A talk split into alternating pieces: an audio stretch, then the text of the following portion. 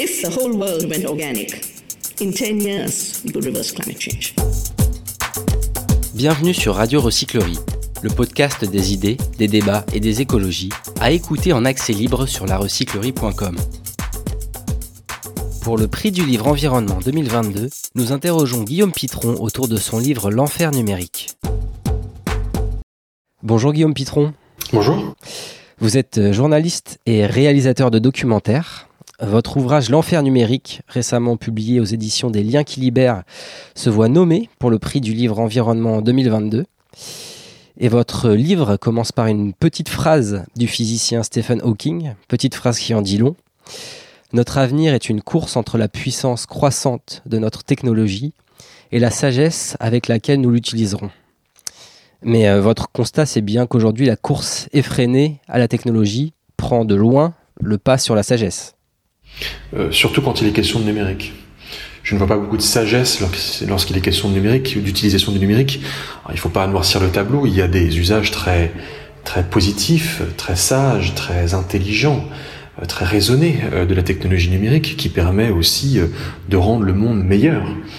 Songez par exemple que grâce au numérique, on est capable de traiter en temps réel des images spatiales produites par des satellites et grâce à ce traitement en temps réel des données, on est capable de savoir à l'instant T comment se portent et se comportent les écosystèmes. Est-ce que la forêt amazonienne est en bonne ou en mauvaise santé? Est-ce que telle population euh, de thon euh, ou de mérou euh, se reconstitue? Est-ce que les océans s'acidifient ou, le contraire? Est-ce que la grande barrière de corail au, large de l'Australie est davantage protégée ou est-ce qu'elle se détériore? Mais en tout cas, le numérique permet cette meilleure connaissance de l'état de notre planète, de sa santé, euh, ce numérique permet également de modéliser euh, l'évolution du changement climatique d'ici la fin du siècle. Il permet euh, de rassembler, se faire rassembler les jeunes de la génération climat pour, à l'appel de Greta sur Twitter, afin qu'ils protestent contre les politiques anticlimatiques de leur gouvernement. Donc, le numérique permet de, très bonnes choses et il ne faut pas l'oublier. Simplement, je pense que aujourd'hui, à l'heure de la du métavers, des non-fungible tokens, les NFT, des crypto-monnaies et de l'utilisation des démesuré, euh, irrationnel que, que l'on fait de cette technologie euh, qui nous permet d'être des dieux au quotidien, euh, eh bien en fait, je crains qu'effectivement il n'y ait pas beaucoup de sagesse dans le développement de cette technologie actuellement. D'ailleurs, votre point de départ, le point de départ de votre enquête est très clair. Vous dites que nous sommes en phase de numérisation générale du monde, que le Covid n'a fait qu'accélérer. Et pourtant, on est bien incapable aujourd'hui d'expliquer tout ce qui se trame au-delà du cloud, au-delà du, du monde soi-disant immatériel. Comment vous expliquez ça? D'abord, vous l'avez dit, nos, nos, vies sont à la fois réelles et virtuelles aujourd'hui. Il n'y a rien que nous fassions, aucun acte que nous n'entreprenions dans le monde physique qui ne soit pas répliqué dans le monde virtuel.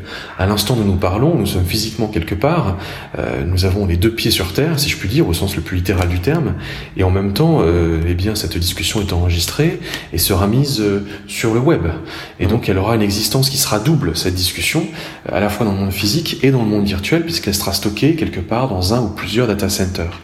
Donc, on est dans une illusion de, de l'immatériel? Totalement, parce qu'en fait, en dématérialisant, on matérialise deux fois.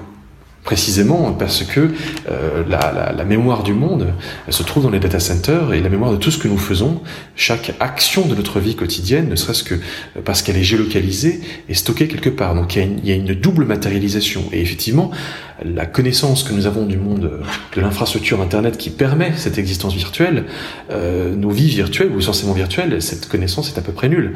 Euh, qui est allé assister au, au décollage d'une fusée euh, transportant une constellation de satellites Qui est allé voir comment on dépose un câble sous-marin euh, au fond de l'océan Atlantique euh, Qui est rentré dans un centre de stockage de données pour voir où sont stockées nos données Pas grand monde.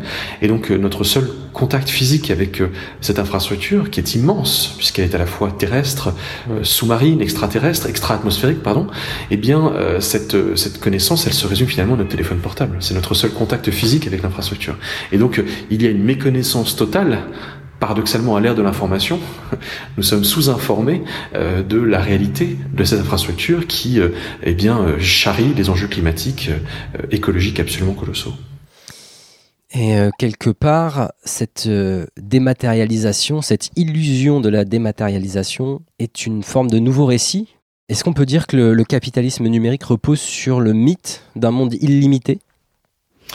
Le capitalisme tout court d'ailleurs. Euh, je veux dire, euh, si on remonte. Euh, Mais décuplé avec cette force de, l'immatériel, cette illusion de l'immatériel c'est tous les avantages sans les inconvénients, si vous voulez. L'idée du capitalisme, enfin, je veux dire, l'une des limites au capitalisme aujourd'hui telle qu'elle est posée, c'est bien la limite planétaire. Euh, c'est le fait que le jour du dépassement a lieu toujours plus tôt, euh, dorénavant je crois en juillet, euh, c'est le fait que le climat se réchauffe et que ça va devenir intenable. Or, le numérique, c'est cette idée que nous allons pouvoir continuer à, à produire de la richesse, à croître, sans qu'il y ait d'impact sur l'environnement, puisque tout est virtuel.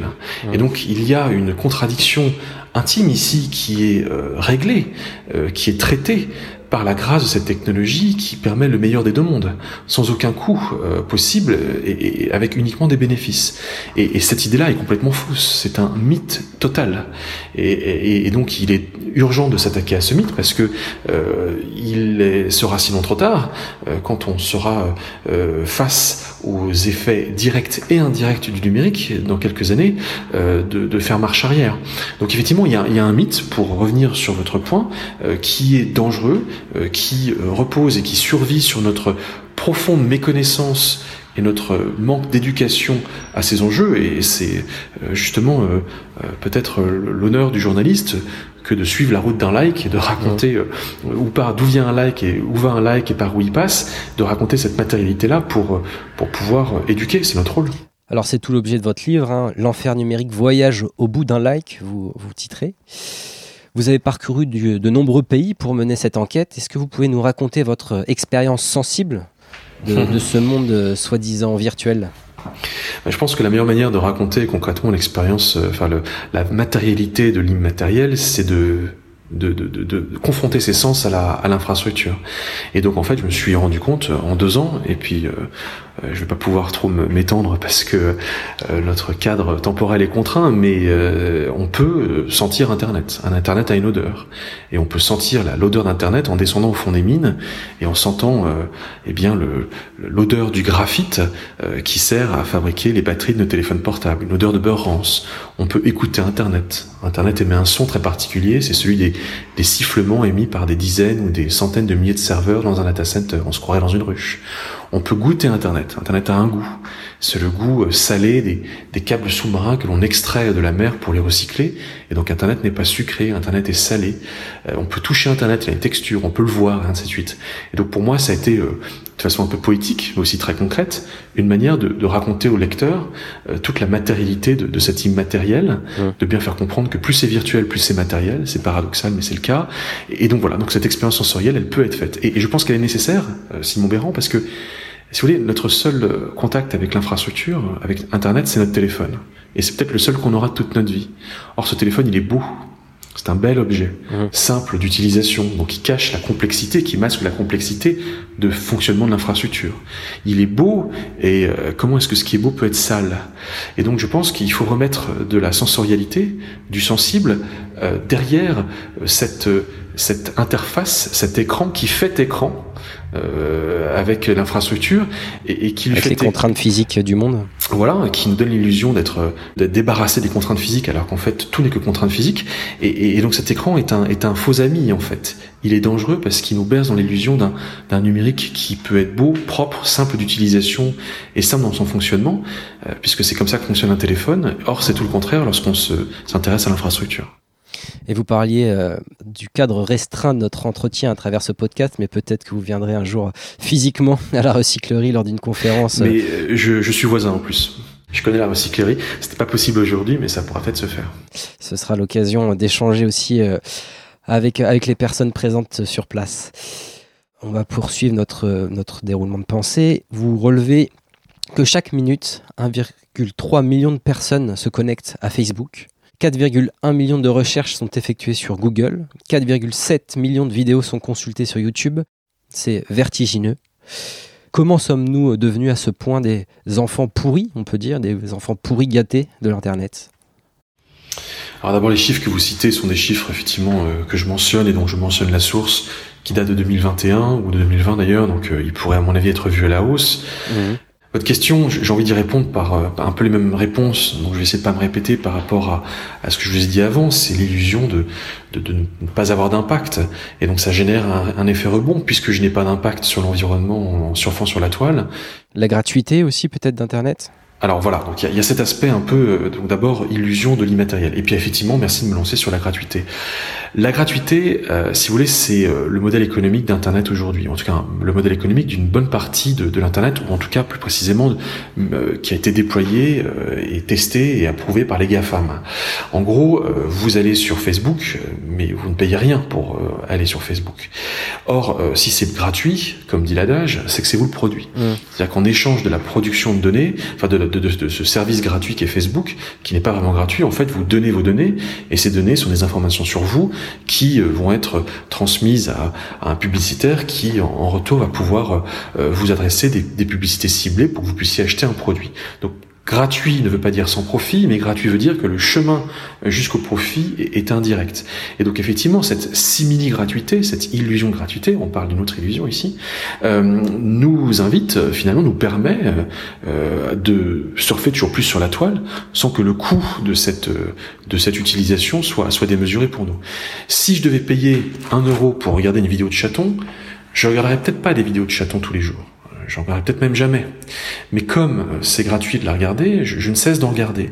Et donc il y a effectivement ce, cette, cette, question qui se pose derrière, qui est celle de savoir si Internet doit être aussi peu cher, mmh. euh, aussi gratuit. Si on remettait un signal prix dans cette affaire, si on refaisait prendre conscience à tout un chacun que rien n'est gratuit au sens économique du terme, alors peut-être que notre utilisation d'Internet serait plus raisonnée. Mais Simon Béran, cette, cette idée vient percuter un autre, une autre très belle, très bel objectif euh, qui est poursuivi par l'humanité, qui est celui de réduire la fracture numérique. Euh, l'idée étant ici de permettre à tout un chacun d'avoir accès à Internet, où qu'il soit, quel que soit l'usage qu'il veuille en faire, d'avoir accès à un internet à, un internet à haute vitesse. Et c'est un peu la philosophie de base d'internet. Ah mais c'est la philosophie d'internet, c'est euh, l'objectif final et puis qui est porté par ce sacro-saint principe qu'on appelle la neutralité du web est un principe très respectable et très important à respecter. Mais effectivement, du coup, il euh, nous euh, berce dans cette illusion d'un internet qui au-delà de son soi-disant non-impact matériel, euh, eh bien serait gratuit et donc il nous invite à toujours plus de consommation. C'est l'effet open bar Simon Béran. Mmh. Vous savez si je vais euh, dans un restaurant où c'est euh, self-service à volonté, je vais sortir du restaurant, j'aurai toujours trop mangé. C'est le classique. Euh, et bien en fait, là c'est pareil. On est dans une espèce d'indigestion, de surconsommation de produits parce qu'ils sont censément gratuits. Forme d'obésité. Une obésité numérique, une infobésité, on pourrait dire d'ailleurs. Ce mot existe. Ce qui est assez paradoxal aussi, c'est que les entreprises de la, de la tech, comme on dit, présentent le numérique comme la solution miracle pour sauver la planète, alors que pour continuer avec les chiffres, le secteur représenterait déjà 4% des émissions globales, qu'il consomme énormément d'eau, de ressources minérales et qu'il demande beaucoup, énormément d'électricité. Aujourd'hui, on est à 10% de l'électricité mondiale consommée par Internet. Est-ce que quand les, entreprises nous présentent comme ça Internet comme la solution pour sauver la planète, on peut parler de greenwashing digital? Oui, il y a une forme de greenwashing. Euh et puis, euh, je suis aussi, j'essaie d'être honnête et de penser contre moi-même. Euh, Internet peut être bien utilisé, le numérique peut être bien utilisé. Il peut être utilisé avec sagesse. Quand le gouvernement français dit dans sa feuille de route sur le numérique et l'environnement 2021 que la transition énergétique sans le numérique est impossible, j'ai envie de dire que c'est vrai. J'ai envie de dire qu'effectivement, on a besoin de ces outils pour pouvoir piloter euh, l'action de l'État, pour pouvoir euh, faire, euh, eh bien, euh, collaborer les, les, les, hommes entre eux, pour pouvoir aboutir à, à des solutions. Mais ce que l'on comprend avec cette affaire, c'est que finalement, la technologie n'est qu'un n'est qu'un outil au service de notre sagesse et on, ou pas et on revient en fait à l'exergue de, de Stephen Hawking fondamentalement en fait le numérique il n'est qu'à l'image de, de, qui nous sommes. On a tendance à penser le numérique comme étant une espèce de messie venu parmi les hommes pour les sauver, qui va régler tous leurs problèmes, mais en fait c'est un outil qui a l'image de son créateur. Ouais. Et si jamais nous voulons euh, eh bien euh, lever euh, des armées de bénévoles pour aller aider les Ukrainiens en fuite de leur pays, le numérique permet cela. Et si jamais nous voulons utiliser le numérique pour pouvoir euh, organiser des attaques, des cyberattaques euh, à l'autre bout du monde, le numérique permet ça. Et en fait, il œuvre comme un espèce de catalyseur ou comme un effet levier de nos actions, qu'elles soient les plus les plus honorables comme euh, comme les plus les plus critiquables. Il est à notre image et il est ni bon ni mauvais. Il est foncièrement, fondamentalement ce que nous en ferons. Et donc derrière le numérique se cachent des questions qui sont profondément philosophiques, qui sont profondément sociales, sociétales, qui sont profondément politiques. Et ce, ce débat-là n'est pas posé, quasiment pas posé. Hmm. Pour continuer sur la, question euh, de l'écologie, on a tendance euh, à regarder l'écologie justement par euh, le prisme du CO2. Mais vous dites que quand on parle de numérique, il ne suffit pas d'être bas carbone, il faut aussi être basse ressource. Ça, c'est une notion importante pour vous? Oui, c'est un, enjeu qui est clé. C'est vrai que la, la mesure de, la, de notre conversion écologique euh, s'apprécie à l'aune de la baisse ou de la stagnation des émissions de CO2. Euh, mais qui dit monde bas carbone ne dit pas monde dans lequel on consommera moins de ressources. Et c'est même quelquefois l'inverse. Euh, vous savez, pour la transition écologique, c'était l'objet de mon premier livre, La guerre des métaux rares, euh, nous allons euh, produire 50 fois plus de lithium, 20, 30 fois plus de cobalt, graphite dans les 20 prochaines années pour pouvoir rendre le monde plus vert. Et, et d'où les, tous les enjeux autour de l'économie circulaire aujourd'hui, comment faire plus avec moins de matière? Et le numérique nous confronte à ce même sujet. Vous savez, plus les objets sont électroniques, plus leur poids matériel, plus leur leg matériel est lourd. Ça, c'est un grand paradoxe, quoi, qui est aussi très trompeur pour euh, les utilisateurs que nous sommes. Oui, c'est ce qu'on appelle le sac à dos écologique, qui est notamment calculé par les chercheurs allemands du, de l'Institut de Wuppertal en Allemagne. Et euh, ils euh, produisent des ratios très intéressants entre le poids final d'un produit et toute la ressource qui a été nécessaire pour fabriquer ce produit.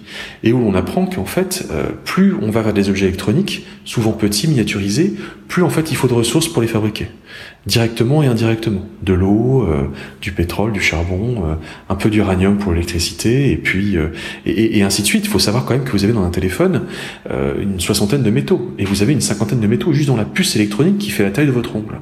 Mmh. Donc en fait, on aboutit à des objets qui plus ils sont légers dans la poche, plus paradoxalement ils sont lourds. Plus ils sont petits, plus paradoxalement ils sont grands et gros. Et plus c'est virtuel, plus en fait c'est matériel.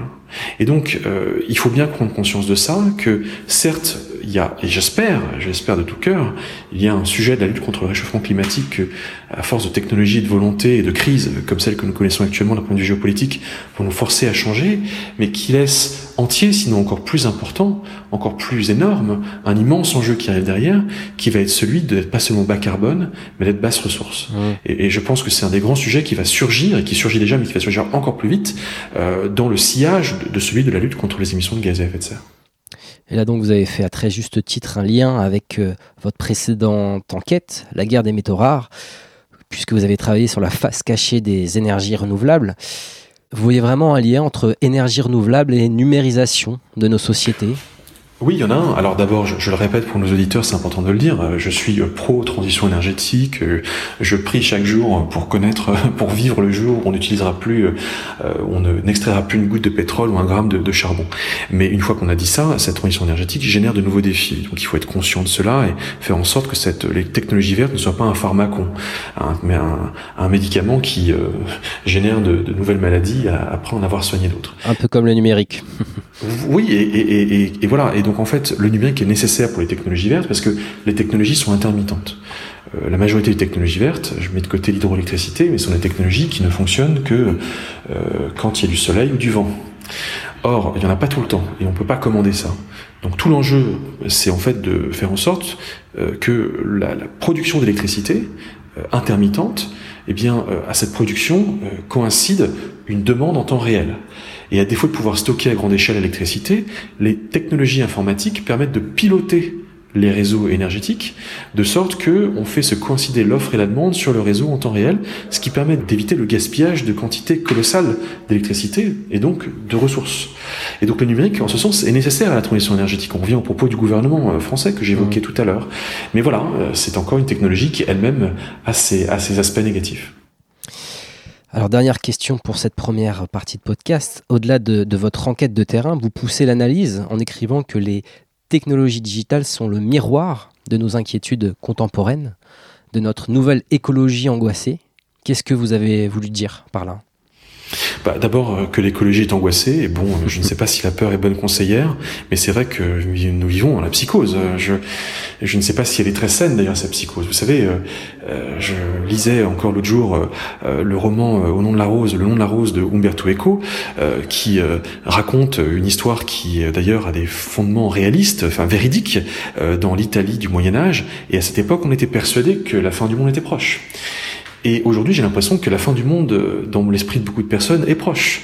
Et je pense que d'ailleurs une éthique, euh, euh, enfin, je veux dire, une, certaine façon de penser collapsologue peut, sans forcément s'en rendre compte, mais quelque part perpétuer une espèce de, de, peur euh, eschatologique de la, de la, fin du monde. Et, euh, et je ne sais pas si c'est réellement ça, en fait, de, penser comme tel. L'homme a toujours été euh, soumis à des défis énormes. la fin du monde a été annoncée, nous raconte un historien, 182 fois depuis la chute de Rome. Nous sommes toujours là. Mmh. Et, et, c'est ça de se le dire pour pouvoir en faire un moteur de progrès et de, et de, et de, résilience. Mais je, je, je, ne suis pas très l'aise dans cette époque, à l'aise dans cette époque où, où l'écologie est si angoissée tout en admettant les paradoxes de mon action, puisque ça consiste précisément à, mettre euh, mes lecteurs, nos auditeurs en face de nouveaux défis écologiques qui peuvent les angoisser. Et néanmoins, je, m'inquiète de cette, encore une fois, de cette, de cette propension à, craindre des, d'énormes catastrophes qui, bon, j'espère, n'auront pas lieu.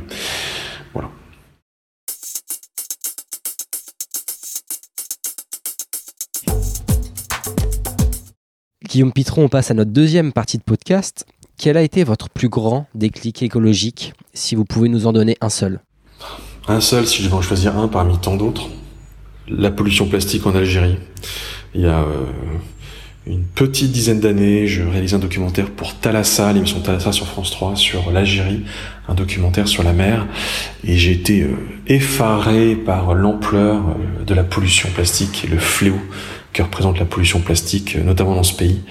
Euh, et ça, ça a été euh, terrible pour moi de, voir en fait cette, cette pollution là et puis aussi de, de, voir que en fait c'est fou parce que les solutions elles sont elles sont presque je dirais pas faciles mais euh, la, la, mise en œuvre de ces solutions euh, elle commence juste par le fait de, de mettre une canette ou une bouteille de plastique dans la poubelle mmh. et de la ramasser quand elle traîne sur la plage et personne ne faisait rien là-bas et, euh, et c'était ça qui était terrifiant, c'était de voir que la solution était à portée de main et que si chacun passait euh, trois minutes de sa journée, euh, une fois par semaine, à nettoyer les plages de Méditerranée, notre mer serait bien moins polluée et que personne ne faisait rien.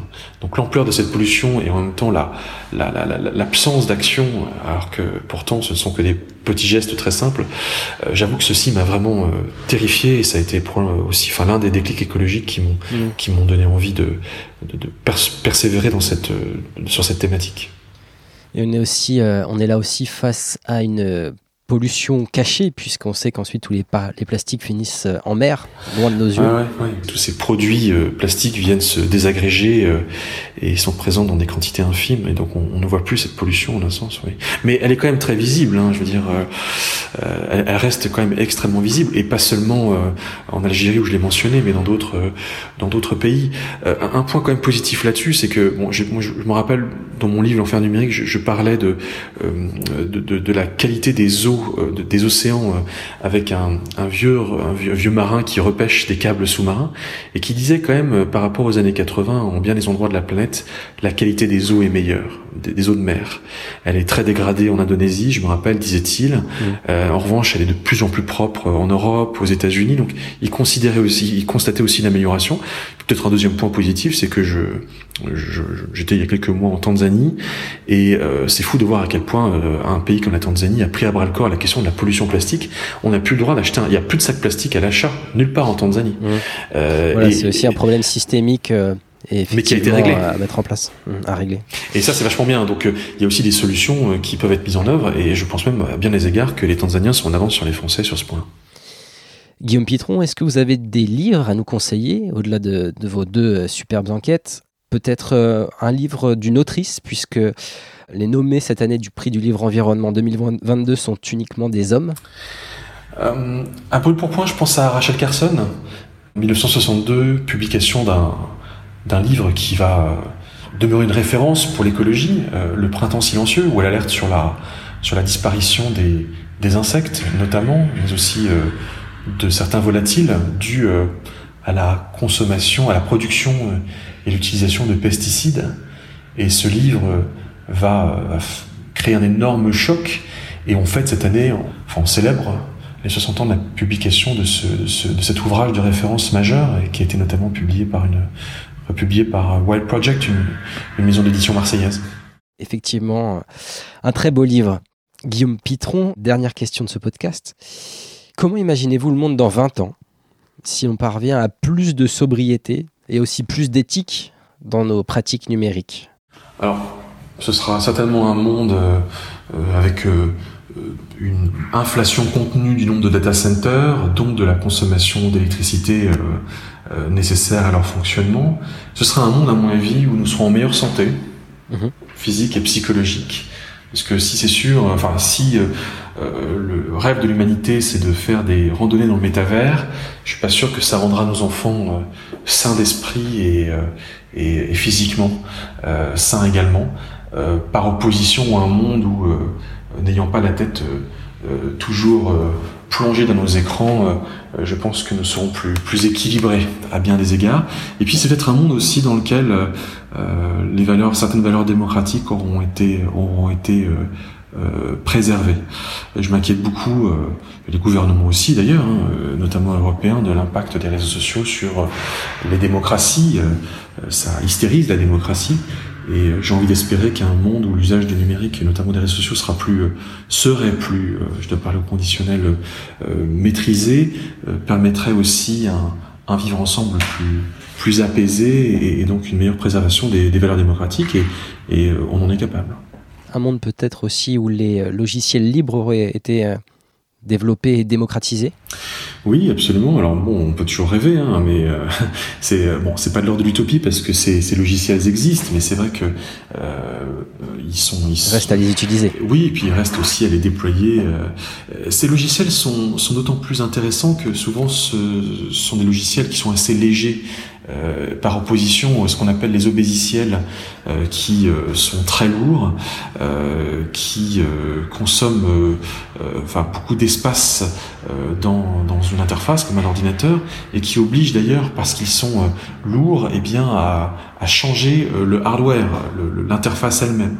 Votre ordinateur RAM, vous vous dites qu'il est vieux, non, c'est parce qu'en fait vous avez installé un, un, logiciel plus récent qui lui-même est plus lourd, a davantage de lignes de code etc. Or, les logiciels libres, euh, par exemple, euh, moi je travaille souvent sur euh, des open documents, le format .odt, et ben en fait, ce sont des logiciels qui sont souvent plus légers et qui du coup évitent ce qu'on appelle l'obsolescence programmée des, des interfaces. Merci Guillaume Pitron. Merci à vous. Merci pour votre temps, merci pour vos éclairages et donc peut-être à bientôt dans la vraie vie pour une conférence à la recyclerie. Avec plaisir.